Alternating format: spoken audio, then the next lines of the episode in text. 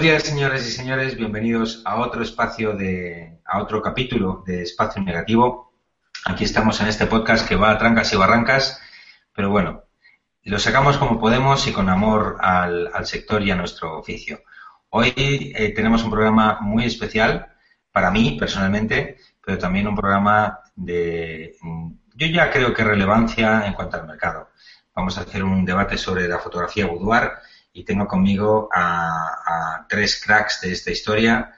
Eh, y bueno, pues hemos eh, sobrellevado todo tipo de avatares tecnológicos que nos han impedido grabar esto con la fluidez que habíamos querido. Especial saludo a esos pocos espectadores que nos estábamos viendo en, en directo y que ahora ya los hemos perdido, claro, porque se han aburrido de que saltáramos versiones del Hangout, que es la tecnología que usamos por debajo.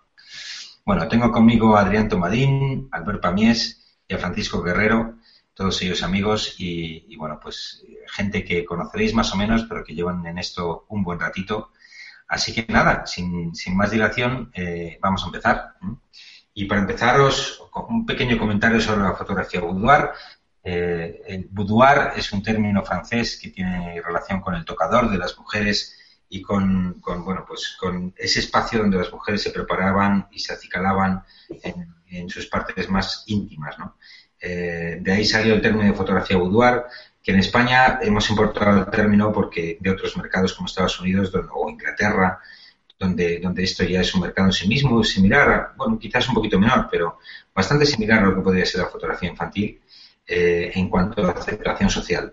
En España el boudoir empezó a destacar, yo diría que hace de forma un poquito más masiva, aunque todavía está siendo un poco un mercado de nicho, eh, hace dos, tres, cuatro años como mucho, ¿no?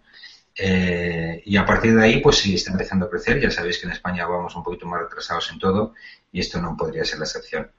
Eh, así que, sin más dilación, voy a empezar a hablar de, mis tres compañeros y que, bueno, pues como los tengo aquí en las cámaras, pues de izquierda a derecha y que sin que sirva de un orden alfabético ni nada parecido, pues tenemos con nosotros a Adrián Tomadín. Adrián y yo tenemos una larga amistad siempre nos damos mucha caña con todo el amor que nos tenemos. Yo le conocí como videógrafo, pero luego se convirtió en fotógrafo. Y yo le daba caña diciendo, no, no vales para esto, para, para, para azuzarle. Y, joder, yo creo que me pasé de frenada porque el tío se convirtió en un excelente fotógrafo de bodas. Y bueno, pues en los últimos años ha conseguido hacer de su trabajo de boudoir una marca en sí mismo, Boudoir Deluxe, de la que vamos a hablar y a hablar en, en algún momentito. Hemos compartido yo personalmente con, con Adrián son, es con el que más experiencias tengo. Y bueno, pues bienvenido Adrián, es un placer tenerte aquí. Cuéntanos un poco de ti. ¿Quién eres? ¿Qué haces aquí? Bueno, buenos días y es un gusto el, que podamos tener esta, esta charla entre, como tú dices, de 3 más 1 y hablar de Boudoir, que es una, es una pata de, de mi negocio que yo llevo muchos años trabajando y que siempre fue muy dura de pelear. Y bueno, el, poder reunirme hoy en día con tres personas que estén trabajando esto y que lo hagan con el, con el nivel, creo yo, que se merece, para mí es un, privilegio. Yo creo, como tú vos bien dijiste, soy argentino afincado en España hace 15 años y bueno, para mí Boudoir, desde que conocí hace 6 años atrás a una chica que se llama Boudoir Divas, desde hace 6 años atrás a día de hoy me enamoré de lo que es el concepto y bueno, sigo peleándolo constantemente para que la gente entienda lo que para mí es el boudoir. ¿no? Genial. Muy para, para, que la gente te ubique un poquito, ¿eres fotógrafo, eres videógrafo, eres ambas cosas? ¿A, qué te dedicas? danos un mini resumen de, de, cómo estás trabajando ahora tu labor profesional. Vale, evidentemente, como vos dijiste, yo me conociste como videógrafo. Trabajé para otras empresas hasta hace ocho años y medio. Trabajé como videógrafo. Y cuando me puse yo por mi cuenta empecé a hacer fotografía, que es cuando yo empecé a disfrutar un poco de mi trabajo, ¿no? Antes era como, como, bueno, como los caballos que te ponen las viseras y está aquí, es lo políticamente correcto lo que hay que hacer. A partir de ahí empecé a hacer realmente lo que me gustaba a mí, tanto en fotografía como en vídeo, con lo cual a día de hoy me considero eh, un afortunado por poder hacer fotos que me gusten a mí y vídeos que me gusten a mí. No, las típicas fotos de boda o los típicos vídeos de boda. Y eso tengo la suerte de poder decir que muy pocos fotógrafos se pueden permitir eso, porque lamentablemente en España eh, venimos de una vieja y larga tradición donde los fotógrafos eh, subcontrataban el vídeo por dos duros y lo metían en el paquete con tal de que los contraten, ¿no? Entonces, bueno, sin querer meterme mucho y alargarlo mucho, pues ya digo, estoy muy orgulloso de mi trabajo, tanto en fotografía como en vídeo. Muy bien, muy bien. Bueno, luego también tenemos con nosotros a Albert Pamies, fotógrafo de lo social, eh, y bueno, pues conocido de, varias aventuras que nos han hecho encontrar. Albert, es un placer tenerte aquí. Cuéntanos quién eres, qué haces aquí, a qué dedicas tu tiempo libre, en fin, esas cosas de Dios. Bueno, primero muchas gracias ¿no? por eh, invitarme a estar con vosotros. Es un placer poder hablar en, este medio y de la fotografía boudoir, ¿no? que es un, tipo de fotografía que pues no se habla demasiado, para mucha gente no es muy conocida, y, pero bueno, somos unos cuantos los que llevamos ya un tiempo haciéndola y, bueno, es, un poco también dignificar ¿no? este tipo de, fotografía y me parece genial la, iniciativa. Eh, yo, pues bueno, soy un catalán que vive desde hace ya muchos años en Andalucía. Eh, casi que es mi tierra. Y, bueno, me dedico sobre todo a la fotografía de boda, aunque el, el boudoir pues, es una parte también muy importante de, mi fotografía, pero siempre lo, tengo como un complemento, no, tanto como algo, eh, la fotografía que, principal que yo hago, pero, pero sí es muy, muy, muy importante y cada vez más. Creo que cada vez la gente está, está dándole más importancia a este tipo de, sesiones, lo que, lo que implica, lo que conlleva, el tipo de imágenes que salen, muy diferentes a, a otro tipo de, fotografía y, bueno, ahí estamos. Genial, genial. Bueno, y last but not least, que dirían los, los eh, anglosajones, tenemos al enorme Francisco Guerrero. Francisco, yo no sé si, bueno, leyenda quizás lo dejamos para gente que ya ha muerto, pero eres un, eres un tipo que está en todas partes, te mueves más que, que yo que sé qué. Eh, Francisco eh, dirige un, centro importantísimo, quizás no sé si debería decir el más importante de Sevilla, pero a mí me parece, Imago Center. Llevas en esto de lo social toda la vida y yo me acuerdo que tuvimos, Ana Cruz y yo, eh, el privilegio de, hacer allí el primer taller que se hizo en tu centro, nada más que abriste, eh, bueno, eso es una lo inauguraste, lo inauguraste realmente. Lo inauguré, lo inauguré, fue, un, fue una cosa muy bonita. Pero bueno, eso no es más que una anécdota de la enorme sombra que tú proyectas, ¿no? Tanto Adrián como tú habéis sido ponentes en Foro de Fotógrafos, eh, a, los cuales les mandamos desde aquí un saludo muy cariñoso. Eh, pero has estado en todos lados, haces mogollón de fotografía social. Yo recuerdo que, que la primera vez que encontré a alguien que había hecho de la fotografía dar una línea de negocio sostenida eras tú. Eh, y me comentabas que, lo tenías un poco aquí en, tapadillo por aquello de la repercusión social, ¿no? Bueno, más allá de anécdotas personales que nos unen y por supuesto el enorme cariño que te tengo y tú lo sabes, eh, cuéntanos quién, por favor. Sí, un, millón de gracias. Lo primero, igual que ellos, me siento súper honrado de compartir con vosotros y bueno, igual que Albert y y Adrián, bueno, nos dedicamos realmente al social, que es mi fuerte, independientemente luego de las estructuras que, he ido montando para, para ir avanzando y creciendo en este en esta nuestra profesión, ¿verdad? Y el boudoir sí que nace como por una etapa en la que hacía muchos tipos de fotografías para, para, para chicas, para agencias de modelos y durante un tiempo fui depurándola. Sigue siendo lo social la parte más importante, pero también es verdad que encontré una línea de negocio muy interesante dentro de la fotografía de, de Boudoir. Y como tú dices, bueno, supongo que estoy teniendo suerte, el gusto y mientras pueda seguir aportando, ayudando a compañeros, seguiré estando por ahí.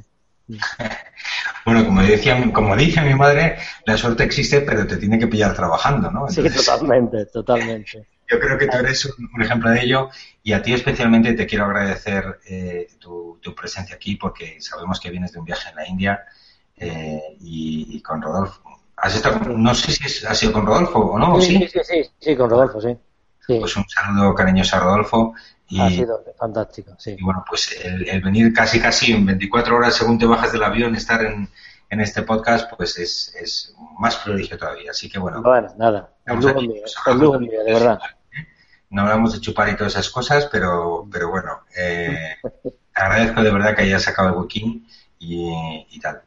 Bueno, vamos un, vamos un poco al tema. Todos sabemos que el concepto de lugar ha sido un concepto un poco resbaladizo. Eh, la línea entre el erotismo y, la sexualidad entre la sensualidad y la pornografía, el si es aceptable, eh, socialmente aceptado o no, en España, eh, digo en España porque es el mercado que conozco, ¿eh? ojo, Adrián tiene experiencias internacionales y alguno de vosotros a lo mejor también, pero yo me he encontrado desde, desde hace algunos años, ahora está empezando a cambiar todo esto, muchísimas reticencias, ¿no? Entonces, la fotografía boudoir como concepto, como exaltación de la mujer, eh, me gustaría, el primero de los temas que me gustaría que hablarais fuera del concepto que tenéis de la fotografía boudoir. ¿Qué es para vosotros el boudoir? Y, aquí es donde yo suelto las rendas de los caballos y, estamos un poco debatiendo en formato libre eh, qué, significa esto, ¿no? Así que, chicos, ¿qué es el boudoir? No sé, supongo que cada uno de nosotros tendrá un tipo de cliente en concreto, ¿verdad? Y bueno, independientemente de lo que de lo que puede parecer o puede o puede aparentar, mi cliente en realidad lo que busca es una subida de autoestima por unas situaciones en las que normalmente la vida le da, le da algún tipo de palo. Para mí, el boudoir o el cliente lo que me pide, y seguramente que algunos de mis compañeros también lo compartirán, bueno, pues a partir de, de una serie de actitudes o de situaciones que alguien pasa durante la vida, pues necesita un poco de mimos. Yo lo vendo como una experiencia maravillosa donde bueno, mi mayor cliente se mueve entre chicas que después de dar a luz necesitan eh, unos meses, un año, un año y pico después de, dar a luz, necesita volver a sentirse eh, maravillosa, fantástica, explosiva, increíble y preparamos este tipo de sesiones. También hay algún tipo de clientes que vienen por enfermedad, por tipos de cáncer, por bueno, por, después de la reconstrucción, pues necesitan otra vez volverse a sentir mujer o maravillosa, igual explosiva, bueno, pues de este tipo.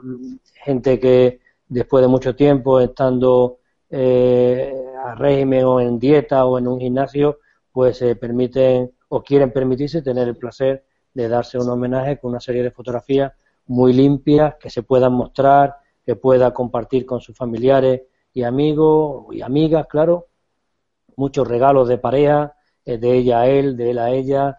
Bueno, pues un poco el, a grueso modo el cliente que, yo tengo y para mí lo que consiste en la sesión de, de boudoir. Para mí es Tamadín. Bueno, eh, eh, para mí el, el, el coincido bastante con, con Francisco, ¿no? En la mayoría de lo que ha dicho. muchos clientes yo creo que nos contratan sesiones boudoir solo por, por el hecho de sentirse bien, ya no tanto, es, es, muy importante el resultado, ¿no? Pero el que ellas se sientan bien, el que tengan una experiencia muy diferente a, la que pueden tener con cualquier otro tipo de sesión fotográfica, eh, yo creo que es una de, uno de los aspectos que más, eh, más eh, pues hacen que, el boudoir pues sea, sea, sea muy atractivo para la mayoría de mujeres, ¿no? El, el, el aspecto este como terapéutico, incluso podríamos decir, y además nosotros no nos damos cuenta, por lo menos a mí me pasa, que empiezo una sesión con una chica, al principio parece como que está aún con nervios, eh, no sabe muy bien cómo ponerse, qué hacer, etcétera, y termina la sesión totalmente diferente. Es decir, siendo, eh, estando muy feliz con su cuerpo, con, su forma de, de transmitir frente a la cámara, y yo creo que esto es una parte muy, muy, muy importante del boudoir, que ya no solo es el resultado que puede tener una sesión como esta, sino la propia experiencia de, de, la sesión, de lo, que ella, lo que ella siente, ¿no? Y lo que nosotros también podemos transmitir con nuestras imágenes al hacer un boudoir. Y, y, bueno, para mí en general el, el boudoir lo, lo, veo como una, un tipo de, de, fotografía pues muy... Eh, que tiene que transmitir también, ya no solo en la parte estética, sino lo que, lo que transmite la, chica, que ella cuando vea, se vea en las fotos, se tiene que sentir que es ella misma, ya no tanto como, como si fuera otra persona o como si fuera una modelo, sino que yo creo que es, es bueno ¿no? que, que, la mujer se vea a ella tal y como es, pero su mejor versión. Eso, eso es importante. Adrián, tú haces quizás la, a falta de ver un poco más material de, de Francisco, que sé que tiene mucho en sus discos duros porque lo he visto. Entonces, quizás el que hace una fotografía boudoir más sensual, se podría decir. Eh, no lo sé, ¿Cómo, ¿cómo ves tú todo esto? No creo que, a ver, un poco lo que decía Francisco, depende un poco de cada uno lo que entienda como boudoir. Es decir, yo, una de las cosas que, me di cuenta en estos años es que se le pone la palabra boudoir a, fotos que no tienen nada que ver con lo que yo entiendo como boudoir.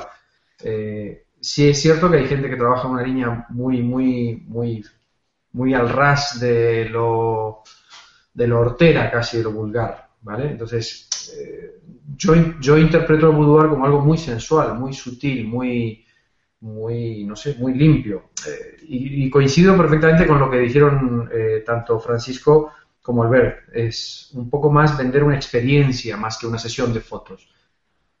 Tengo la, digamos, la gran suerte de poder, como decías, haber hablado delante de gente que recién está empezando, viendo qué es el mundo de boudoir, cuando al principio me decían que esto no iba a funcionar, ¿no? Y hay gente que, que sí se da cuenta que funciona. Yo a día de hoy eh, cuento un poco en, mis talleres lo que a mí me hubiese gustado que me contaran hace cinco años cuando yo empecé, ¿no? El hecho de perder ese miedo, primero por ser un hombre, porque, bueno, a mí me, fíjate, somos cuatro hombres hablando de una fotografía que las grandes maestras de esto son mujeres, ¿no? Y, en España, lamentablemente, no tenemos eh, mujeres que realmente hagan boudoir o que se dediquen o que tengan una rama bien desarrollada a lo que es boudoir. Entonces yo creo que eh, lo importante es tener una esencia, es decir, transmitir quién sos vos en tu fotografía. yo tengo clientas que me, han dicho directamente, me dice, esto con una chica no me lo haría, una sesión con una mujer no lo haría, lo hago por tu punto de vista masculino y demás. Bueno, yo creo que es un poco eso. tengo la gran suerte de poder ofrecer un producto que creo que funciona desde hace varios años y que la gente lo, entienda, o sea, y que entienda la línea que, no que no debemos traspasar una línea muy delgada, muy cuidada y que no es necesario enseñar de más, sino insinuar más que enseñar. Pero, pero ese, es, ese es un debate muy interesante, ¿no? Es decir, habéis hablado de experiencia para persona tal y cual, pero lo que es indudable es que ahí hay feminidad, eh, eh, ahí hay voluptuosidad, si me permitís el término, pero la franja entre lo, entre lo sensual, entre lo femenino, entre y ahora si me voy a pasar a ocho pueblos, entre ensalzar, ensalzar la diosa que toda mujer debería tener dentro y la cutrería o, eh, o el, las cosas demasiado explícitas es muy sutil, ¿no? ¿Cómo manejáis vosotros todo eso? ¿Cómo, cuando una fotografía boudoir deja de ser boudoir y empieza a ser, no te digo pornografía porque eso quizás es muy explícito y está fuera, ¿no? Pero deja de ser algo cutre, algo demasiado chabacano ¿Dónde, está esa línea? Yo, yo creo que, eh, bueno, esta línea yo creo que la pone cada uno, ¿no? O, la pone también un poco el, cliente a la hora de contratar el, fotógrafo que quiere para su sesión. Pero, pero yo podría decir que la diferencia entre un tipo de sesión más erótica o más, más cercana al erotismo, a la pornografía, que no a una sesión sensual, es el hecho de mm, nosotros a la hora de, generar las imágenes intentar no mostrar de forma, de forma explícita no sé, el cuerpo de la mujer o, lo que puede o lo, que puede transmitir, sino es más como insinuar o hacer que, la mente genere esas sensaciones que es lo que provocan que sean imágenes más sensuales, y no tanto imágenes eróticas.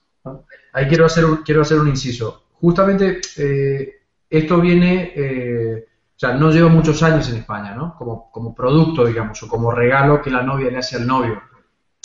Entonces yo creo que muchas veces las novias que se están planteando una sesión boudoir, o la novia o la mujer que le quiere regalar a su marido para un aniversario casado, muchas veces ve cosas en internet, ¿no? Y muchas veces se confunden, ¿vale? Yo he tenido clientas que me han dicho, eh, que qué tipo de lencería compraban o qué tipo de ropa o accesorios compraban. Y muchas veces tenéis que, eh, digamos, frenar un poco sus impulsos por el hecho de que no hace falta que, que se gasten fortunas, ni que traigan mucho atrezo, ni... No, porque justamente yo lo que busco en mi fotografía es otra cosa.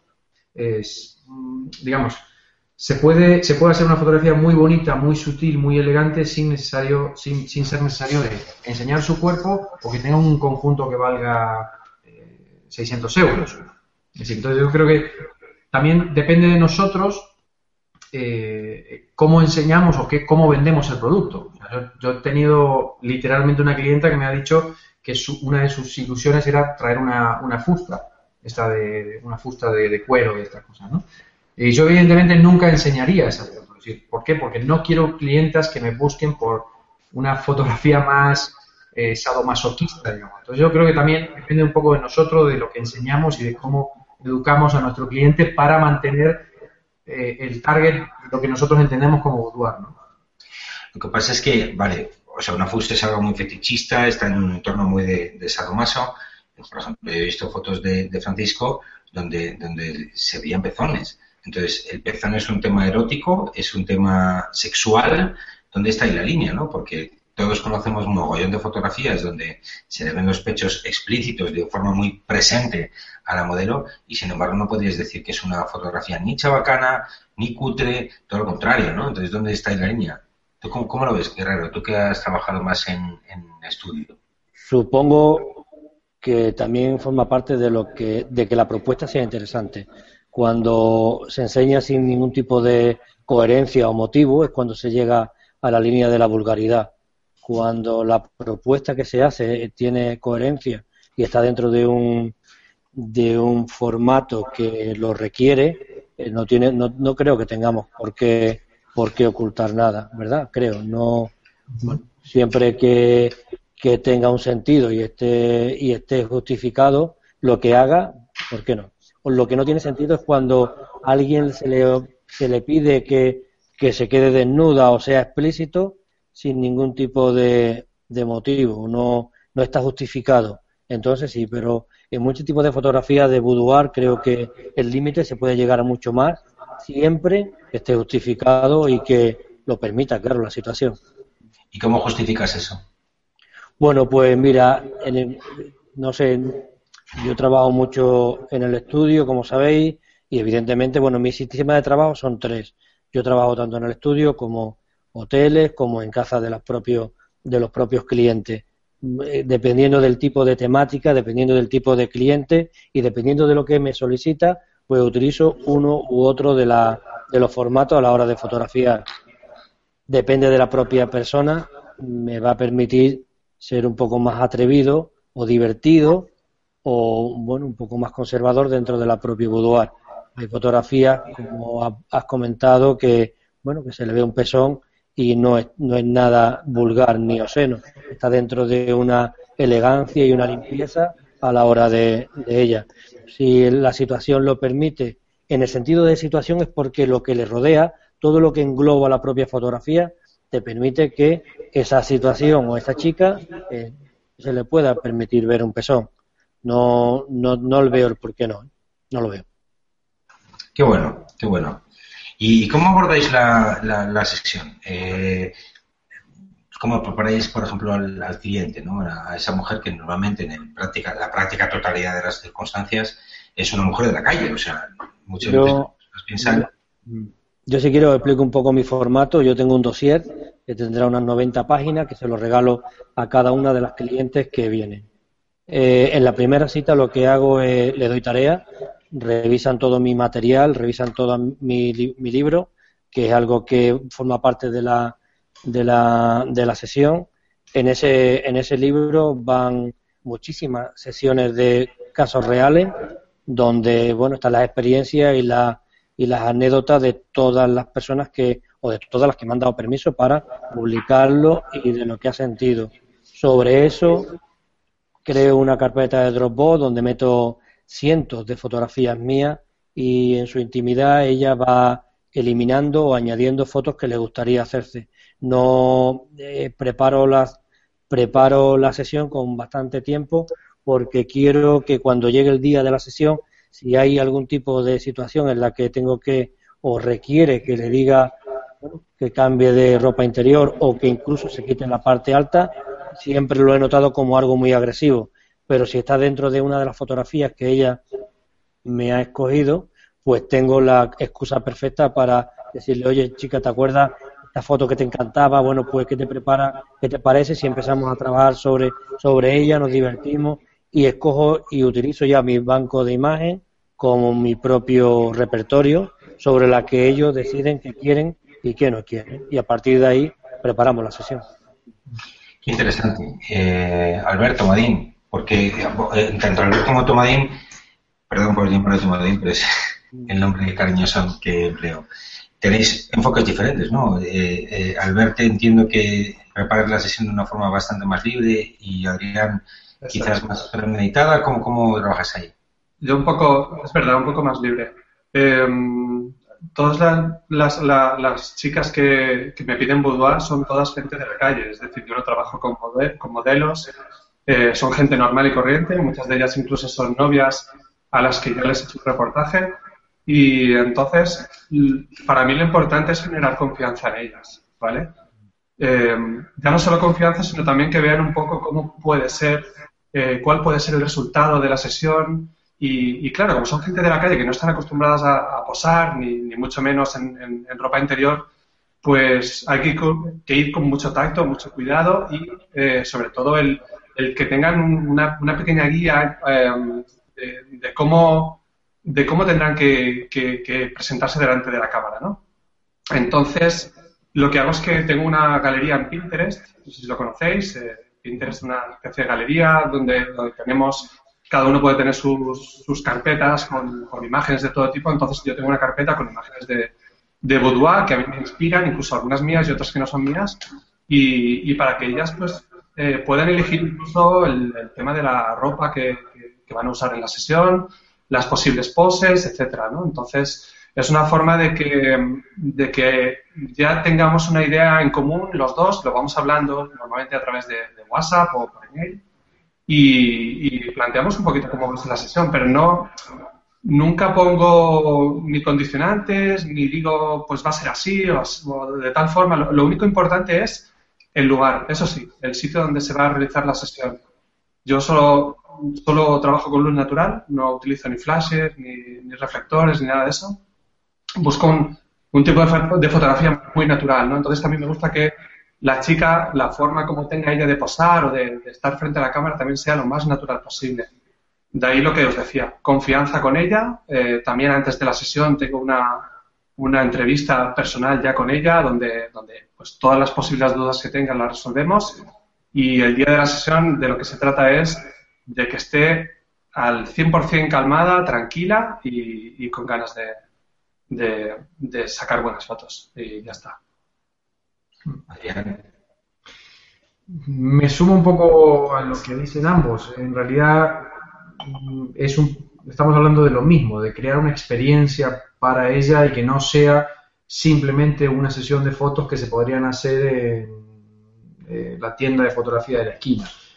Eh, yo me empecé a encontrar muy a gusto cuando eh, empecé a entender qué tipo de cliente quería, qué es lo que, o sea, es como que el cliente sí que lo traigo a mi terreno, porque al principio eh, hice sesiones en, domicilio, por ejemplo, de las clientas, y fue una experiencia que no me encontré a gusto, sobre todo por, por el tipo de luz. Yo soy, trabajo igual que, que Albert, me encanta la luz natural, entonces intento no utilizar luz artificial. Por lo cual a mí el, el, hecho de trabajar con una habitación de hotel donde tenés un ventanal enorme y trabajar entre las 10 de la mañana y las 2 de la tarde, para mí es fundamental, ¿no? Entonces sí que llevo un poco a mi terreno a la clienta en ese aspecto. En el tema de la ropa, pues más o menos lo mismo. Es decir, el tema de, la, de maquillaje, peluquería, tres cuartos de lo mismo. O sea, quiero realmente, eh, si mi, si mi clienta ya vio el estilo de fotografía que yo hago, quiero darle eso. O sea, yo no enseño fotos que a mí personalmente no me gusten, ¿vale? Por lo cual tengo muy definido el perfil, tanto de fotos de boda que hago, como vídeos de boda que hago, como fotografía boudoir que hago un pequeño anécdota. Yo hace eh, 10 años atrás hacía vídeos de boda de 40 minutos, los típicos. A día de hoy mis vídeos de boda duran 6, 7 minutos. Cuando el cliente muchas veces viene, viene diciendo, no, es que claro, yo quiero el corto, pero también quiero el largo. No, no, no, es que yo hago esto. O sea, no es por ser cabezota, sino es por tener claro y ser fiel a lo que me gusta a mí. O sea, al principio cuando uno empieza, pues muchas veces, bueno, eh, prueba una cosa, prueba otra. Yo a día de hoy me siento muy cómodo haciendo lo que hago. Es eh, alquilando una suite de un hotel de cinco estrellas y trayendo a la novia ese día con maquillaje, peluquería, estilismo, o sea, que realmente hacerla sentir una, diosa ese día, ¿no? En un hotel de en una suite de un hotel donde ella normalmente no está. Es decir, sacarla un poco de su entorno, sacarla de su domicilio y, llevarla a mi terreno, ¿no? Y eh, Francisco, ¿utilizáis estilismo, utilizáis maquillaje, eh, esos accesorios, sin entrar todavía en el material fotográfico que lo abordaremos ahora? ¿Lo utilizáis también? sí, totalmente. Bueno, como bien dicen ellos, está claro que la mayor parte de las fotos que nosotros o de las personas que fotografiamos no son gente que normalmente estén acostumbrada a fotografiarse. Entonces, eh, con ese aspecto tenemos mucho cuidado. Yo al menos, mi equipo de, estilismo, sobre todo peluquería y maquillaje, eh, le hacemos algunas pruebas porque a veces el exceso de maquillaje un maquillaje muy diferente al que se hace normalmente hacen que no se sientan muy bellas ni, ni guapas. Entonces, sí, trabajamos mucho el maquillaje y la peluquería porque cualquier fallo dejan de verse y sentirse guapas y a partir de ahí se, se estropea mucho una sesión. Mm. Yo lo, yo lo abordo así. Para mí sí, el maquillaje es muy importante, ¿no? Eh, lo que he dicho antes de intento siempre conseguir la mejor versión ¿no? de, de, cada, de cada mujer.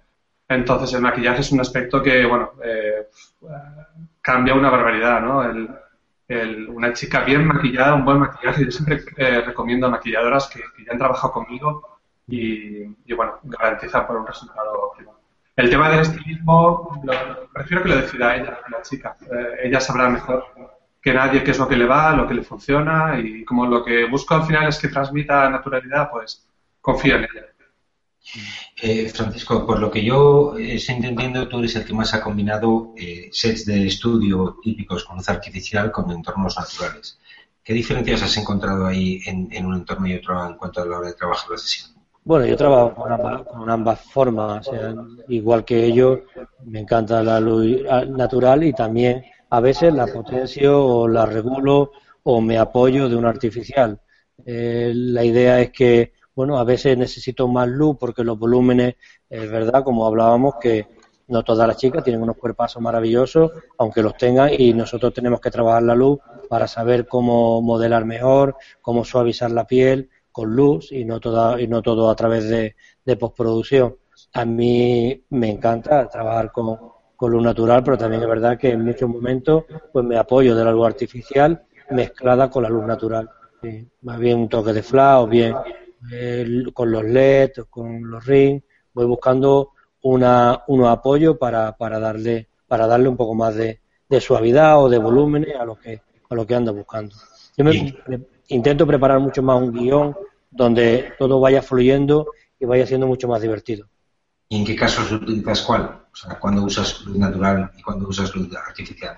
¿Cómo, perdón? O sea, ¿en, qué casos tú consideras que es, fundamental? A veces la luz, porque a veces la luz viene demasiado dura, me va creando una serie de, de sombras en las pieles que no me interesan y tengo que ir suavizando o potenciando. A veces la, mejor luz en algún hotel o en algún ventanal no es la más idónea o cuando eh, fotografía en los baños, que la luz es muy alta, viene muy cenital, provoca unas sombras duras y a mí me gusta eh, fotografiar mucho dentro del, del, baño, en el juego de maquillaje, en el juego de lo, del jacuzzi o, del, o de la bañera o del plato de ducha igual. Eh, y claro, esas luces son demasiado duras para hacer únicas dos luces entonces me tengo que apoyar de otras para suavizar y modelar un poco a lo que voy buscando. y acorde y acorde a lo de antes, a mí el estilismo también me, me importa mucho porque me interesa el tipo de, cuerpo que tiene cada cliente, que si viene en reloj de arena, que si viene un triángulo invertido, eh, a veces hay que añadir algo en la parte de arriba con un poco más de volante o de fleco para aumentar, a veces tienes que hacerlo abajo para que de alguna manera su cuerpo vaya siendo más armónico a la hora fotográficamente hablando, porque mucha gente se compra lencería maravillosa, pero que no le queda nada de bien. Hay una normativa y una regla que, se, que yo en mi dossier que le entrego a mis clientas van para que vean su tipo de cuerpo y la ropa y la lencería que le viene muchísimo mejor. Ella incluso me lo, me lo agradece mucho porque en su vida natural luego siguen comprando ese tipo de juegos de lencería que saben que hacen más armonía con su volumen. ¿no? Qué interesante. Utilizar este tipo de accesorios, eh, Albert y, Adrián, Utilizar es una guía para, para que la modelo eh, eh, se ajuste a, a, su, a, lo que ella quiere o no, o vais un poco en el limón.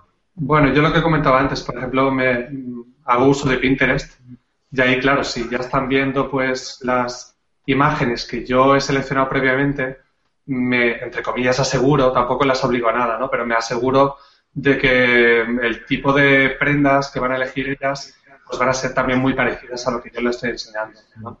Y después siempre le digo que, es mejor que sobre que falte.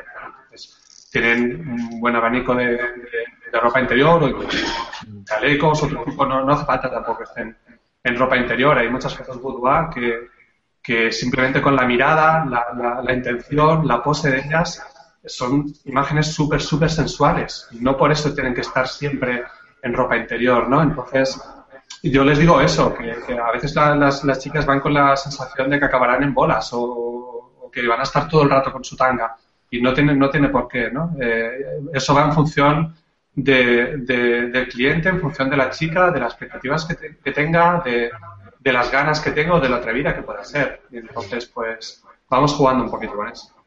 Eso, eso no tiene nada que ver con que, o sea, voy a poner un, yo qué sé, un picardías de repente la niña quiere ponerse un picardías, pero es que el picardías no va con su estructura corporal. Yo se lo diría. Pero es tu criterio el que, el que estás dirigiendo ahí, el, el que dirige el tema, ¿no? ¿Cómo, cómo? Sí, me refiero a que es, es, tu criterio el que dice, bueno, pues, oye, mira, yo no te veo con esta prenda. Claro, eso es, eso es. Alguna vez ha pasado que ella, bueno, pues me trae, eh, pone, saca todo lo que, las prendas que, que, que le pueden funcionar para la sesión y ahí pues entre los dos decimos, pues venga, yo creo que este, este y este son los mejores, ¿no? Y, y, este yo lo dejaría, si vemos después te lo puedes probar y, si vemos que funciona, pues bien, si no, lo dejamos, ¿no? Ahí es muy importante la, la, la, opinión del fotógrafo que, al final es verdad que viene por la experiencia y el más tarde también de, cómo va. Y Adrián, porque yo veo que en, en, tu marca de Boudoir Deluxe el estilismo es muy importante. Eh, ya no son las que llevan las niñas con zapatos o lencería, sino el entorno, la botellita, tal. ¿Haces una relación? O sea, ¿Cómo te guías ahí?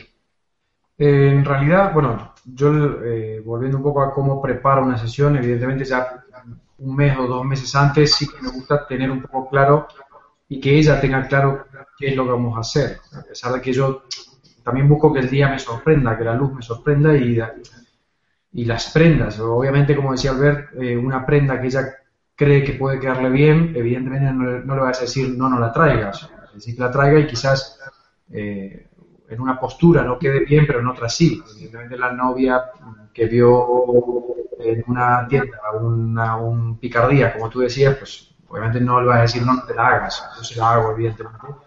Pero me centro en, en otro tipo de prenda que sí le puede quedar bien. Cuando yo tengo una digamos, una manera de trabajar que es eh, el poder sentarme con ella desde el principio, explicarle qué es lo que voy a intentar conseguir en la, en la sesión.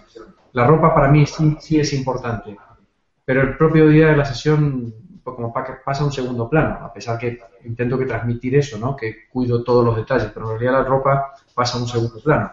Hablaba Albert, eh, puedes, te, puedes tener una mirada muy bonita, una pequeña sonrisa pícara muy bonita, y no te hace falta que se vea nada más que el hombro eh, descubierto con lo que lleve debajo, que puede ser un, un picardías, un sostén o lo que sea. Así muchas veces es como que sí me importa el maquillaje, sí me importa el estilismo, pero no es el eje de mi, de mi sesión.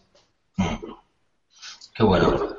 De todas eh... formas, aún, aún, como ellos bien dicen, no solamente se basa de lencería, porque en, dentro del boudoir todo lo que sea eh, a la retórica, al, a lo sensual, nos interesa una chica con unos calcetines por encima de la rodilla, un chaleco de lana súper ancho y sentada en un sofá ya tiene una cantidad de, de erotismo brutal, una camisa blanca de hombre eh, y poco más y una fraguita básica es suficiente para que nosotros juguemos con la psicología de las personas que, que las van a ver. Eh, evidentemente el estilismo, como bien dicen ellos, es muy interesante, pero eh, no es solamente, por ejemplo, a mí no me, en, mi, en muy pocas fotos mías veréis que hay tanga, no me gustan. Casi todo lo que uso son braquitas más altas o brasileñas, porque me, me resulta mucho más fácil jugar con esos volúmenes que con, que con la del propio tanga. O sea que tenemos mucha ropa que está fuera de la lencería y que también nos da un juego brutal ¿eh? y muy maravilloso. Qué bueno, qué bueno. Eh, claro, en, esto que habéis hablado simplemente de estilismo, las prendas y cómo abordar el modelo, eh, ya nos entramos en un espectro em, quizás más internacional, ¿no? ¿Por qué digo internacional? Porque, y aquí me voy a meter un poco a la piscina, es decir, el concepto clásico español de lo que es erótico pues está restringido a un concepto muy cultural de lo que en, esta, en España entendemos como eh, sensual. Eh, claro, de repente viene, viene Gloria Secret y empieza a romper todos esos moldes estéticos a nivel internacional y como que eso también llega a nuestro país, ¿no? Entonces, tirando de ese ejemplo muy burdo, eh, ¿cuáles son vuestras referencias en, en cuanto a fotografía boudoir? ¿De dónde tiráis? Bueno, pues no sé. Yo, por ejemplo, tengo a dos, dos artistas que me encantan, que los sigo bastante. No, no te sabría decir si son referencia o no, pero bueno, imagino que algo, algo puede ser que influyan en, mi forma de ver este tipo de, fotografía, ¿no? Em, uno de ellos es eh, un fotógrafo que se llama Gabe McClintock, que es bastante conocido, no solo hace boudoir, sino también hace, hace reportaje social. Y bueno, me encanta de él su forma, cómo juega con las sombras, ¿no? Tiene un boudoir muy, muy característico, eh, dejando ver solo lo que a él le interesa, con muy poquita luz, luces muy, muy puntuales y estéticamente es muy, muy llamativo, ¿no? Y después hay una chica también, se llama Jennifer que también tiene un trabajo muy, muy, muy bonito, muy simple, muy sencillo, muy tierno y elegante, que es un poco ahí la el concepto que a mí me gusta, me gusta del boudoir, ¿no? la, elegancia en, la mujer, en su forma de transmitir, en, sus poses y, en general la, la, sesión elegante, sensual, tierna, es, un poco lo que me gusta imprimir a, a este tipo de sesiones. Qué bueno, qué bueno. Adrián, ¿por qué cómo ves Yo cuando eh, yo realmente la, primera vez que escuché un poco el concepto boudoir fue cuando en el primer foro de fotógrafos hace seis años vinieron las chicas de Boudoir Divas eh, y realmente entendí lo que ellas hacían. O sea, por lo cual a día de hoy te diría que un primer referente mío en su momento fue Boudoir Divas. No el tipo de fotografía, porque en realidad sí que lo llevaron más, o sea, ellos tienen pequeños sets preparados, eh, trabajan en su mayor cantidad de fotos eh, con luz artificial. Entonces a mí me gustó muy bien el, el, negocio, cómo lo tenían preparado, el nicho de mercado que había ahí, o sea, el, mercado es brutal, en Estados Unidos, California, en Australia, en París, en Londres, o sea, y cuando yo conocí a esta mujer dije, ¿por qué no hacerlo aquí en España? ¿no? Y bueno, desde entonces vengo luchando con, primero, seguir aprendiendo día a día, eh, luego al tiempo conocí a Crista Meola, que es otra excelente profesional, que me encanta cómo trabaja con luz natural. Y bueno, es un poco una mezcla, o sea, no sé, busco crearme a mí mismo también y, sobre todo crearme a mí mismo y poder ofrecerlo con tranquilidad a un cliente en España, en Madrid. En Madrid, en Albacete, en donde sea. Es decir, eh, no, no, no, no solamente tenemos que mirar gente de afuera, porque al final las novias o nuestra clienta también está mirando lo que hablamos recién en Pinterest y está viendo fotos que se hacen en distintas partes del mundo. Pero jamás pensaron en hacerse unas fotos así. ¿Por qué? Porque no encontraron a un profesional aquí en España que lo hiciera. O que ellos, ellas sintieran que podían sentirse a gusto prácticamente estando desnudas delante de un fotógrafo. ¿no? somos nosotros mismos los que, los que tenemos que transmitir esa seguridad al cliente y poder decirle, mira, esto también lo puedes hacer aquí esta sensualidad la puedes transmitir sin necesidad de enseñar de más. El hecho de poder estar desnuda, o sea, yo tengo fotos de boudoir que son eh, desnudas, tapadas con una sábana, sin que se vea absolutamente nada. Entonces, es un poco que nosotros somos los que tenemos que transmitir esa seguridad para que ellas entiendan que es un producto eh, que lo pueden conseguir y se lo pueden regalar a su marido, se lo pueden regalar a su novio o regalárselo a ellas mismas. Lo hablaba Francisco, o sea, hoy cuando hablaba de la superación de un problema personal, de un cáncer de pecho, son muchas las etapas de la mujer donde muchas veces necesita revivir o reactivar su autoestima. Entonces, ¿por qué no ofrecer como profesionales nosotros eso aquí? Y ya te digo, por mí pasa un segundo plano el tema de la lencería, sí que lo cuido mucho, pero creo que hay que potenciar y trabajar otros aspectos antes que eso. Lo primero que tenemos que hacer es transmitir esa confianza con nuestro trabajo. Si conseguimos eso y la clienta consigue eh, dar ese paso, que es el primero, decir, ¿por qué no? Lo tenemos ganado, yo creo. Sí, pero eso es un poco de las influencias que, tienes a la hora de trabajar. ¿Cómo? Eh, que, todo esto que has comentado, que es fantástico como concepto, se va un poco de la pregunta de cuáles eran tus influencias concretas. Lo dije, Eduard Divas, que eran las primeras que yo vi que tenían el negocio muy bien montado, Crista Meola, que es otra mujer que trabaja muy bien la sensualidad, y la tercera parte que es la más importante es yo mismo crearme yo. Es decir, no, yo no quiero ser una fotocopia de nadie. Que Creo que es lo que te terminé hablando de esto. Es decir, eh, es, lamentablemente, por ejemplo, en fotografía de bodas, yo vi un, copia y pega. O sea, viene un congreso de fotógrafos, traen a un fotógrafo nuevo que nunca vino a hacer nada y salen del congreso 50 personas haciendo el mismo tipo de fotografía que hizo ese señor en el escenario. ¿Entendés? Entonces yo no quiero ser la fotocopia de nadie. O sea, no voy a pretender ser Boudoir Divas en España, ni Francisco Guerrero, ni, o sea, quiero ser yo mismo aprendiendo de todos un poquito y haciendo que el, producto, el concepto Boudoir crezca. Perdóname si me libro, pero soy argentino, no No, no, no, correcto, es perfecto, es válido, válido. ¿Y Francisco cómo va esto con eso? Bueno, yo estoy muy de acuerdo con ello. Es verdad que hay más gente con la que uno eh, se retroalimenta a la hora de ver el, trabajo que hace. Eh, recuerdo ahora que hablaba de Meola, recuerdo que hace unos años estuvo aquí en, mi estudio, ¿verdad? Hizo un taller me encantó, la seguía ya desde, de, desde de, comprando sus libros, me parece maravilloso. Y de alguna manera sí que es verdad que también estoy de acuerdo con ello, que aunque uno se basa o, toma como referencia muchas fotografías de compañeros y compañeras, al, al final es tu propio estilo el que tienes que ir marcando. Yo lo que hago en ese aspecto es que creo más un guion, veréis, me, a mí me gusta mucho contar historias y, y quizá por ahí es donde últimamente, en los últimos años, eh, invierto más tiempo. Eh, preparo un pequeño guion que va acorde un poco a su propia vida, desde que se levanta, porque en realidad eh, mis fotos van desde, aparte de que sean poses, pero van son más interpretativas que fotográficamente hablando para entonces vamos un guion desde que se levanta, incluso desde que se acuesta por la noche, eh, chatea con su pareja, eh, juega, se revuelca en la cama, eh, salta, se divierte, se levanta, un poco, lee un poco el periódico, toma un café, se da una ducha, todo lo voy haciendo a través de un guion y en alguna, en alguna, en algunas incluso de, la, de las sesiones se prolonga muchísimo porque incluso salimos a la calle, se va de compra, la sigo, la sigo fotográficamente hablando, para en una, en una cafetería, en una terraza a tomar café, la sigo fotografiando, sube al hotel. Y hay veces que la, mis sesiones son muy prolongadas y, y llegando incluso hasta de 8 y 9 horas de trabajo.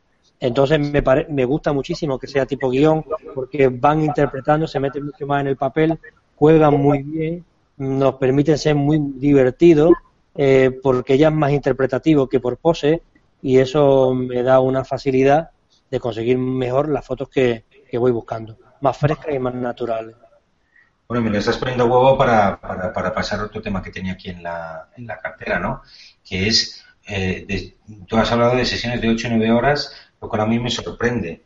Eh, eh, Francisco y los demás, ¿cómo, ¿cómo encajáis lo que cuesta una sesión boudoir, si queréis decir el, precio que cobráis por el fenómeno no, no, no, sin problema. Eh, eh, ¿cómo, ¿cómo, es esto? Porque a mí se me antoja que una sesión de 8 o 9 horas produce muchos disparos, hay que producir, etcétera, etcétera. ¿Cómo, cómo, cómo, encaja todo el esquema económico de business? En, no, no, hablo del el porcentaje de tarta que sigo al boudoir, que será el que sea, sino como producto boudoir, ¿es rentable esta fotografía? O si estás haciendo una sesión de 8 o 9 horas de repente que casi, casi, casi es una boda, ¿no? Eh, ¿Cómo, cómo, cómo, vives eso, Francisco? Claro, en tiempo puede parecer igual que una boda, pero luego en presión y en relajación, evidentemente, no, no lo es. Eh, yo tengo diferentes formatos. En este aspecto va a depender si qué tipo de hotel escogemos, si lleva estilismo, si hay algunas chicas que me contratan un personal shopper para que vaya y le haga un fondo de armario, le escoja la ropa que quiere, incluso que se vaya de compra pues todo eso va a determinar si quiere más o menos. Y nuestro guion es más largo o un poco más corto. Normalmente las sesiones de cuatro horas, pero no, os engañaría si os dijera que no he hecho sesiones de siete y ocho horas, donde el guion ha sido muy largo y donde hemos conseguido álbumes muy vistosos con mucha cantidad de, de información. Está claro que independientemente del independientemente del álbum y de la terminación, yo no sé cómo mis compañeros facturan o, dan precio. Yo, yo, yo normalmente en ese tipo de trabajo lo hago por jornada. Si estoy media jornada o jornada completa. La jornada de, de cualquiera de nosotros, tanto de captura, porque cada día de captura yo lo facturo con dos días de postproducción. Significa que en el día de captura ya le cobro dos días de revelado. Yo lo cobro en las ocho horas, o ocho horas y media, o si se pone un poco más nueve, lo que es la jornada, la tengo en 750 euros y la media jornada de cuatro horas lo tengo en 450. A eso le añado los gastos que haya que haya tenido añadido, como sea maquillaje, peluquería, si quiere el estilista, si el hotel aparte, y a partir de ahí vamos generando álbumes y demás. Ese es mi formato.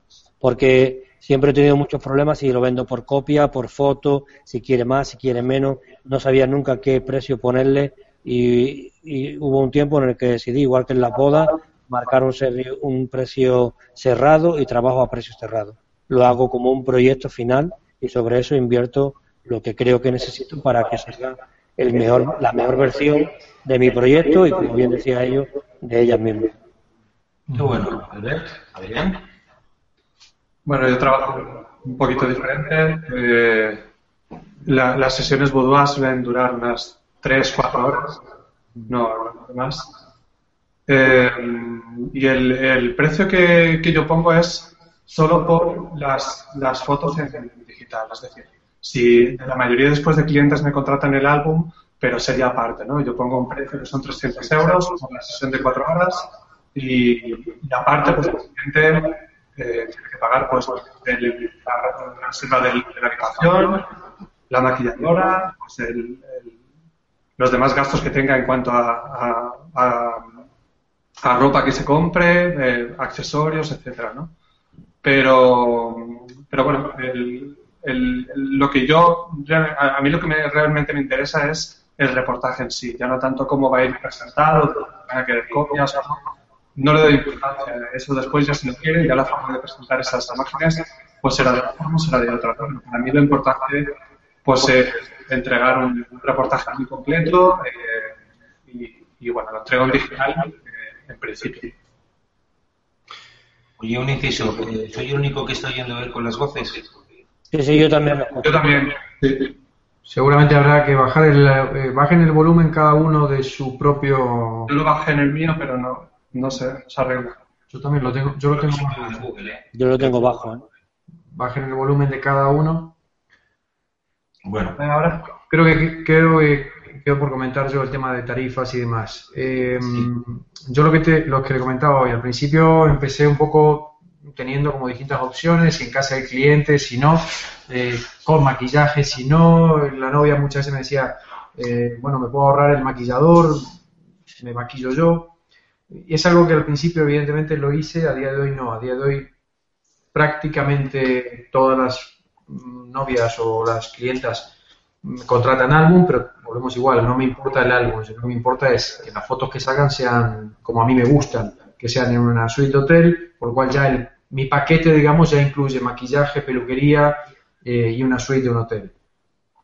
Eh, siempre hago las sesiones entre las 10 y las 2 de la tarde, es como que eso lo tengo muy bien controlado. Mis sesiones están a partir de 700 euros, con todo eso incluido. Es decir, tengo clientas que me dicen, mira, se me va de precio, pero prefiero ahorrar un tiempo más y hacerlo así, como tú me lo dices. En el fondo es un poco alejarla de la fotografía de estudio. En, Madrid, por ejemplo, no conozco a nadie que tenga eh, el concepto que tiene Francisco, por ejemplo, en Sevilla. Aquí una novia se quiere hacer una foto de estudio y eso es otro tipo de fotografía la que yo veo, que no tiene nada que ver con boudoir, ¿no? Entonces, Francisco en ese aspecto lo tiene muy bien controlado, sabe trabajar muy bien la luz, tanto natural como artificial, eh, yo me encuentro muy a gusto trabajando con luz natural, por lo cual ya hice un pack, digamos, que ya incluye eh, lo que es la suite, maquillaje, peluquería. lo cual es como que mis tarifas a partir de ahí después pueden incluir eh, una caja en piel con 15 impresiones, que son las que yo entrego, no, no, no, entrego cantidad sino calidad, o sea, elijo yo las mejores 15 fotos y, y, son las que le entrego al cliente. ¿Y le das la opción al cliente a que elija otras fotos o no le, no. le das los clichés? No, no, es algo por lo que no, no, no, no, no, es algo por lo que eh, he pasado y no me gusta pasar, o sea, no, no, no es un, no me interesa eso, si, si, el cliente confía, o sea, si la persona confía en mí, en mi punto de vista, tiene que entender que yo voy a elegir las 15 mejores fotos. Qué bueno. ¿Y el resto de vosotros cómo lo hacéis? En cuanto a la selección. Ah, como decía Adrián, pues bueno, supongo que un poco igual, todos tenemos, bueno, supongo, yo hablo por mí, eh, utilizo de la descarga de todo el material, hago la selección de lo que creo que es lo mejor, lo que cuenta mi historia y sobre eso si me piden el álbum lo monto y si no, tal cual. Vamos, yo de, hecho voy siempre a por el álbum, me parece muy interesante y es una buena terminación para presentar y enseñar a todo el mundo. Y lo maqueto como si fuera una boda. No, no lo hago en químico, lo hago en OSE, me lo prepara muy bien, con unos grabados en las tapas, me parece un producto muy maravilloso. Qué guay, qué guay. ¿Y, Albert? Eh, yo hago una selección de aproximadamente, aproximadamente entre 60 y 80 fotos. Eh, la hago yo y se la para el cliente y todas las fotos procesadas en alta calidad y normalmente en Pendrive. Que en caso que me contraten pues el álbum, pues entonces ya el cliente elige las fotos que va a ir en su álbum y, ya está, nada más. Qué bueno. Eh, chicos, muy telegráficamente, ¿vale? Equipo fundamental para abordar una sesión boudoir. Así, en, en, general. Podéis decir lentes, podéis decir cuerpos, podéis decir luces. ¿Qué usáis? O sea, ¿qué cosa eh, como que no sé mi hija, ¿no? Decía aquella peli, aquel libro. Bueno, pues no sé qué cosa no abordaríais en la sesión boudoir. ¿Qué cosas no o qué cosas llevamos? ¿Qué, cosa, ¿Qué cosas lleváis, pero cuáles son imprescindibles? Bueno, supongo, no sé, igual que. Supongo que ahí consideremos mucho todo. Supongo que lentes con muy poca profundidad de campo. Y bueno, yo, una de mis fuentes de inspiración es el cine, entonces siempre busco plano medio, plano corto y bueno, si los fondos son maravillosos, pues un plano largo o un súper largo si, si, el, si el ambiente es increíble. Entonces, bueno, pues a partir de un gran angular y un 35 y un 85 para mí es suficiente, o un 50 milímetros si lo queremos añadir. Pero yo trabajo con lentes fijas, exceptuando el super gran angular que no lo tengo, que no lo tengo fijo, pero por lo demás, nada. De, sí, para el plano largo, plano medio y plano corto. Qué bueno. Bueno, para mí, eh, ya creo que no, para, mí no es tan importante el, la, óptica que use o el tipo de, cámara que use. Yo creo que es mucho más importante tener claro qué es lo que quiero, qué es lo que busco, eh, a quién tengo delante y cómo enfocar una sesión. Para mí eso es primordial, ¿no? Aparte después, pues bueno, ya cada uno usará, tendrá una técnica diferente, usará unas lentes, usará reflectores, usará luces, etcétera, pero, pero bueno, lo, primordial es lo primero. Mm, ¿Qué es lo que voy a usar en cuanto a, material? Pues eh, yo creo que al final dependerá del tipo de luz y del tipo de espacio en el que nos estemos moviendo, ¿no? Eh, no es lo mismo hacer la sesión en la casa de un cliente, que a lo mejor es, es una habitación pues pequeña, con poca luz, incluso con, con unas texturas que no, no, funcionan demasiado bien para el tipo de, estética que yo quiero imprimirle al reportaje. En ese caso usaría pues eh, ópticas pues un poco más, eh, más cerradas, eh, un 50 de 50 para arriba, ¿no? El 100 milímetros lo uso mucho, el 2.8 que decía antes también Francisco, que está en ese caso profundidad de campo muy limitada. Y, y, centrándome mucho a lo mejor en detalles, en expresiones, etcétera. Pero cuando estamos trabajando pues en una suite de hotel que da mucho, mucho juego por la luz que tiene, por las texturas, la, la, la, propia tonalidad de la pared, ¿no? que, aporta mucho en, la imagen. En ese caso, pues, ¿por qué no usar grandes escenarios incluso también? Y, y otro tipo de lentes pues que, se note también el espacio, ¿no? ya que el cliente también pues, ha, invertido un dinero en el sitio donde, donde, vamos a hacer la sesión, pues que, se vea y que forma parte también del de Adrián. Yo, vamos, no he hecho, he hecho algunas sesiones completas con mi 85 1.2. O sea, para mí ese es mi, vamos, mi, mi, objetivo es mi hito, o sea, no salgo sin esa óptica. Ya digo, he hecho, siempre me llevo, trabajo con el 35, un 35 fijo y un 85, pero hay sesiones donde he empezado y he terminado la sesión con el 85. Obviamente porque tenía espacio, me podía mover, pero es una óptica que me encanta. Te diría que mi cámara el 85 y un reflector, un reflector simple, un reflector blanco, plata, son las cosas que nunca, nunca, nunca me faltan. Y luego a Treso, pues he, utilizado algún cristal o bueno, cosas que muchas veces la propia localización te da también, te permite jugar con eso, ¿no? Cristales, reflejos, mamparas, eh, ventanales, yo qué sé, lámparas de, los hoteles. Un poco dejar que el lugar te, te sorprenda y que te, enriquecerte de eso también. Cada novia también es distinta, cada clienta es distinta, por lo cual jugar con los zapatos de tacón, con la pluma, el zapato, del zapato, yo qué sé. Por cada sesión también salen fotos distintas y originales, ¿no?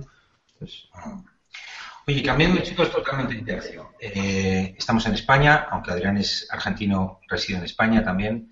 Eh, ¿Creéis que la fotografía boudoir tiene alguna posibilidad de decir algo a nivel internacional en la fotografía boudoir o estamos en un momento demasiado incipiente del mercado? ¿Puedo hablar? Sí, sí, claro, claro, por supuesto. Estás aquí para hablar, de hecho. No, pero, a ver, eso de que es eh, de mercado internacional, o sea, en realidad las novias, yo volvemos un poco a lo mismo, o sea, las novias de acá, de España, están viendo que esto se hace en otros lados, ¿entendés? Eh, entonces, no es un tema de dónde se haga, sino que es que nosotros como profesionales tenemos que primero entender que sí se puede hacer y dar un producto de calidad. O sea, yo cuando fui a Argentina el año pasado, que me, invitaron a un congreso allá, me, decían las mismas boludeces que me, que me dicen acá. Cuando yo estaba en Argentina me decían, no, claro, eso funciona porque estás en Europa, porque estás allá, eso allí funciona, eh, pero aquí en Argentina no va a funcionar. ¿Entendés? O sea, es, un poco el, no creernos nosotros mismos que sí funciona. No se, trata de, dónde estés, sino la, de, la, de la idiosincrasia de cada uno, es decir, de, sí creerte el producto y de sí poder ofrecerlo sin ningún pudor. Yo mis propias tarifas de mis propias tarifas de precio de, boda, por ejemplo, eh, al final de las tarifas de precio dentro de las opciones, que como puede ser un fotocall para la boda, también viene fotografía boudoir, consultar, entre paréntesis. Es decir, yo quiero que una novia que jamás pensó en hacerse una sesión de estas, por lo menos me diga, muchas veces delante del novio, digan, ¿qué es eso de boudoir? Digo, ¿querés que te lo cuente?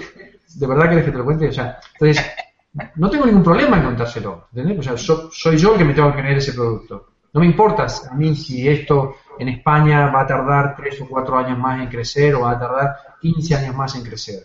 O sea, tanto Francisco como, bueno, no sé si Alberto alguna vez lo hizo, yo tengo la suerte de poder estar ahora hablando delante de otros profesionales que sí se están empezando a creer este producto. Entonces, si nosotros nos creemos el producto, nuestro cliente se lo va a creer.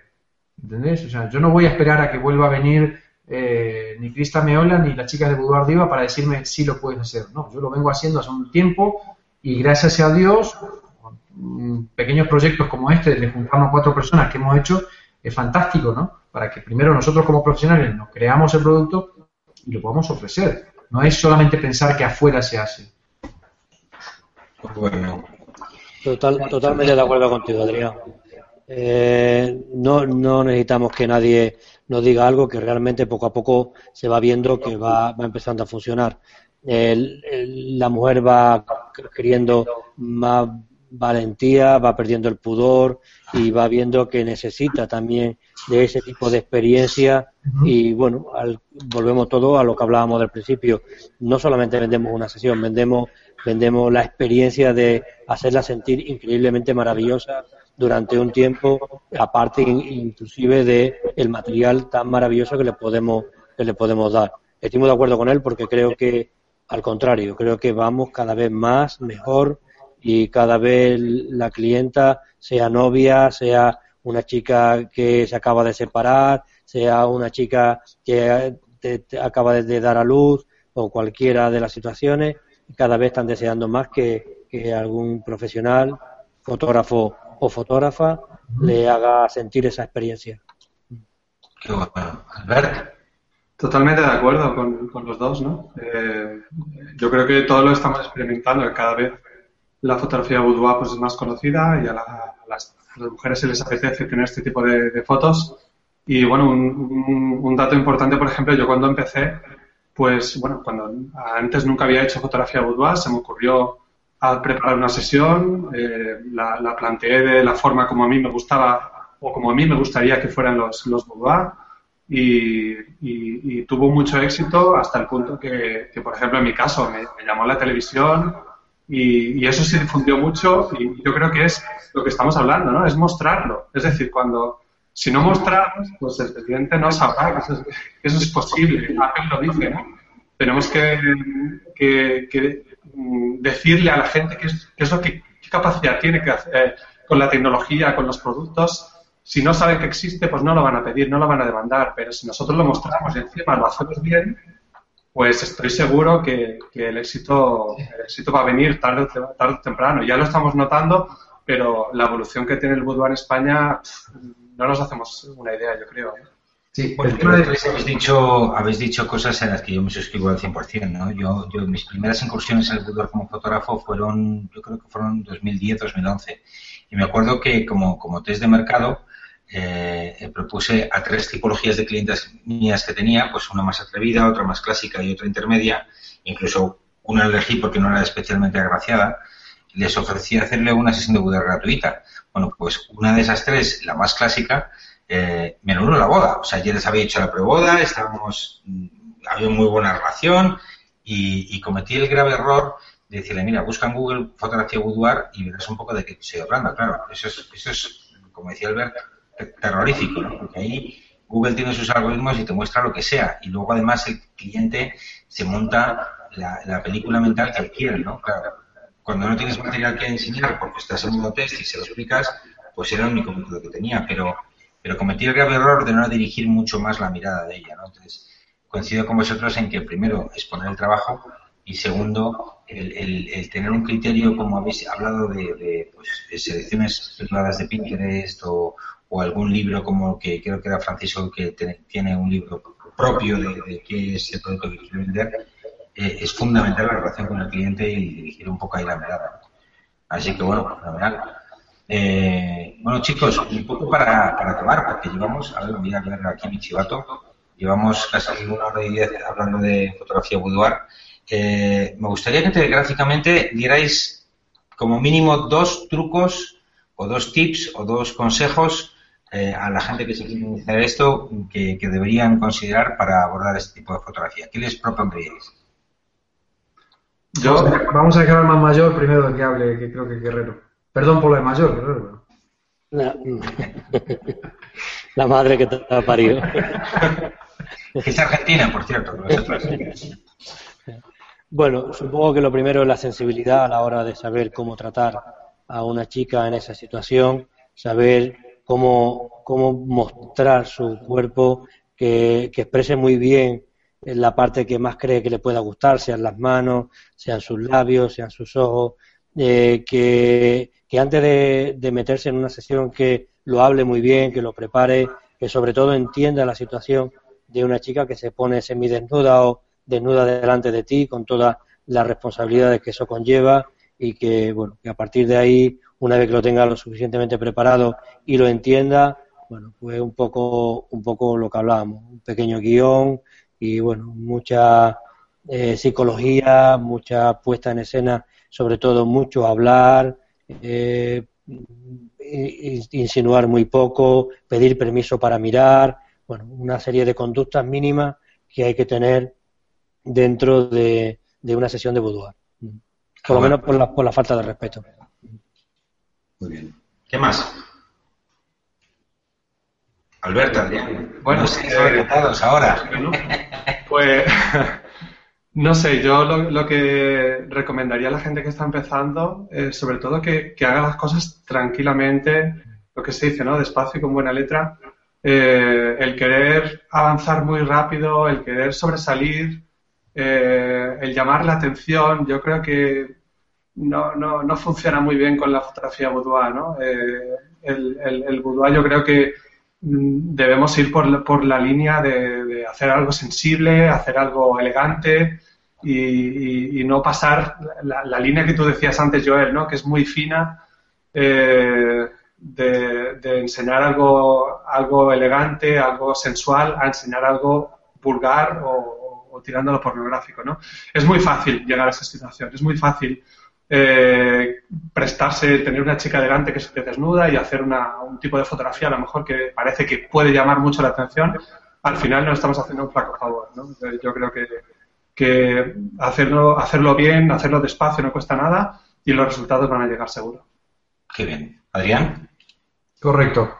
Me sumo un poco a lo que, lo que terminan de decir. Obviamente, eh, esa experiencia que tú comentaste a nivel personal, recuerdo que en su momento lo hablamos, porque yo también arranqué en esa época a trabajar el tema de boudoir. Eso que te pasó a ti también me afectó a mí, porque yo sabía un poco qué es lo que vos querías hacer, pero quizás creo que fue el error de el error o no saber cómo transmitirlo al cliente. Entonces yo una de las una de las cosas que, que aprendí, digamos, es a, tener esa paciencia que decía Albert de decir, quiero que mi cliente entienda lo que yo voy a buscar. Entonces, no, no, no, no transmitir ni esa, ni ansiedad eh, sabiendo que tengo que transmitir calma, seguridad, para que ella se sienta segura y se pueda hacer una sesión. Entonces, eso mismo a una persona que va, que va a empezar o que quiere empezar a hacer boudoir, eh, es saber, eh, lo, que yo le diría es que tenga esa tranquilidad de saber transmitir y sobre todo de saber lo que enseñamos. O sea, porque es muy fácil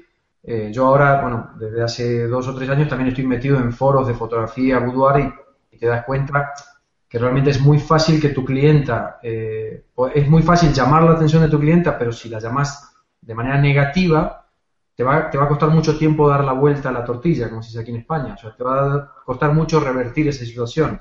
Es decir, enseñar una fotografía que transmita algo más bien vulgar, te va a costar mucho tiempo darle la vuelta a la tortilla y que entienda que fue simplemente un desliz tuyo y que la publicaste. Yo creo que hay que saber transmitir y sobre todo saber qué publicar para que las futuras clientas entiendan el concepto de lo que es la fotografía boudoir. Yo simplemente, o sea, veo, veo muchos fotógrafos que comienzan y abajo le ponen fotografía boudoir y para mí no tiene nada, absolutamente nada que ver con lo que, con lo que es la fotografía boudoir, por lo cual eso también confunde al cliente final. O sea, yo creo que hay que tener mucho cuidado en eso. Vale, pero ¿y cuáles son los criterios, eh, por acabar ya, que, dirime esa diferencia? O sea, tú has dicho explícitamente, esto no es fotografía boudoir. ¿Por qué? ¿Cómo argumentas eso de que no sea fotografía boudoir? Porque yo como hombre lo veo vulgar, imagínate una mujer. O sea, nosotros como hombres tenemos que tener eh, cuatro veces más de cuidado que si lo publicaría una, una fotógrafa incluso. Si, si, para mí es vulgar, para una mujer es cuatro veces peor. O sea, entonces yo, cuanto más delicado eh, busque esa línea, o sea, cuanto más fina sea esa línea y más sutil sea, mejor lo va a entender una mujer. O sea, yo tengo la, tengo la gran suerte de poder hablar, haber hablado delante de fotógrafos y que al terminar de hablar vengan chicas, fotógrafas, y me digan, me gustó cómo lo explicaste. O sea, quiere decir que va bien. Luego tenemos al típico fotógrafo que cree que esto es simplemente para hacer fotos a modelos de 25 años, pues eso no es boudoir para mí. Entonces, dentro del mundo boudoir hay mucha confusión, mucha tontería, ¿no? De, ah, sí, te metiste en este negocio para ver mujeres eh, desnudas o clientas desnudas, o, no, no, o sea, cuanto más claro tenga lo que yo quiero, mejor lo voy a saber transmitir a mi clienta. Entonces, eh, en los talleres que, que, o sea, yo cuando empecé, lo primero que hice en Google, si me pongo a buscar en Google, fue eh, que mis propias clientas, las novias que se iban a, a las cuales yo le hacía la boda el año que viene, que vean que yo había estado en un congreso donde estuve escuchando a Boudoir Divas y puse varias capturas de pantalla. O sea, yo quería que mi clienta entendiera que entendiera lo que era boudoir por medio de algo que yo no tenía. O sea, yo no tenía foto para enseñar en ese momento. Cuando vino Cristian Meola, pues el hecho de haberme comprado un libro de Cristian Meola, eh, el hecho de colgar un post de Cristian Meola, que sepa mi clienta que esa es lo que yo aspiro a hacer. Una fotografía elegante, sensual, sexy. O sea, si yo no tengo fotos buenas, o me fui a hacer una sesión para probar y me salieron fotos malas, cutres, pues no las puedo colgar. Porque si yo cuelgo esas fotos, mi clienta, lo que decía Albert, o sea, le voy a llamar la atención, pero de mala manera, de manera negativa, por lo cual revertir eso me va a costar mucho. Muy bien, muy bien. Bueno, chicos, ¿alguna última palabra? Que se nos va el tiempo por los dedos. Genial. Yo creo que está todo dicho, ¿no? Está todo dicho. Sí, Está todo sí, dicho. estamos de acuerdo con él, totalmente. Muy bien. Bueno, pues chicos, oye, de verdad, para mí es un placer enorme teneros aquí a nivel personal y a nivel profesional. ¿eh? Aquí se mezclan muchas cosas entre nosotros. Eh, gracias por estar ahí, gracias por eh, abordar esto como se merece y gracias por abrir un camino que, bueno, quizás yo algún día retomaré con mucho más seriedad, no porque no lo tenga en mi portfolio, que lo tengo, sino porque creo que necesitábamos todos un poco que la cosa se empiece a empezar a abrir, ¿no? Y bueno, sabéis que en Chinchón tenéis vuestra casa, eso sobra decirlo. Y bueno, pues gracias por estar aquí. Así de tonto. Gracias a vosotros. Muchas gracias. Gracias a ti. Gracias, Luis. Pues nada, chicos, en breve mucho más eh, contenido de otros temas sobre fotografía y biografía social. Y gracias por escucharnos y nos vemos. Así que adiós. Jeje, Hasta desde luego luego. suena. Luego, Chao, chao. Chao, chao.